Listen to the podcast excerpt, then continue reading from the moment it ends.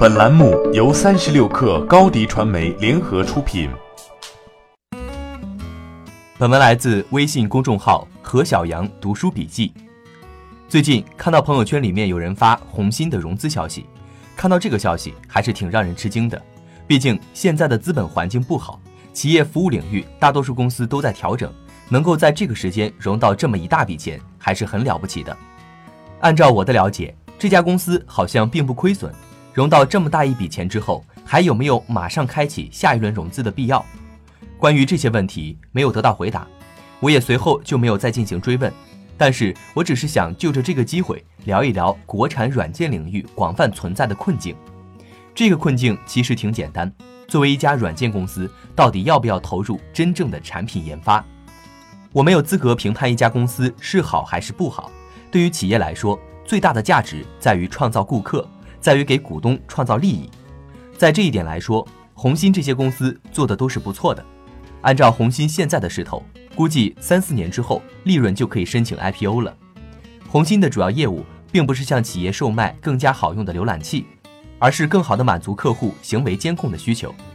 应该说，从企业家和投资人的角度说，我们必须为创始团队喝彩。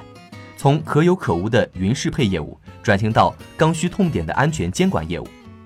说实话，如果我是老投资人，我会十分感谢团队的努力。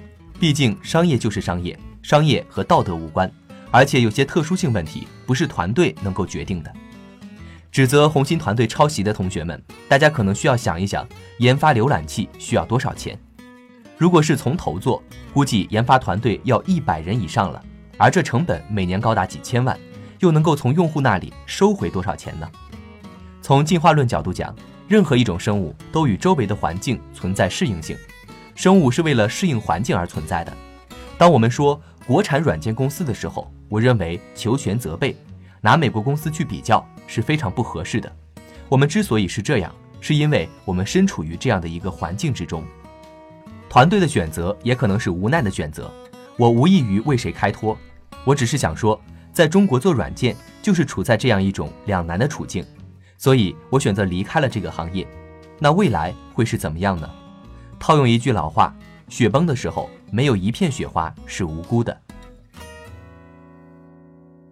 下载三十六课 APP，一网打尽商业大事件与科技新鲜事儿，轻松获取新鲜谈资，快来下载吧！高迪传媒，我们制造影响力，用最专业的态度。为企业提供视频、音频全流程解决方案，商务合作请关注公众号高迪传媒。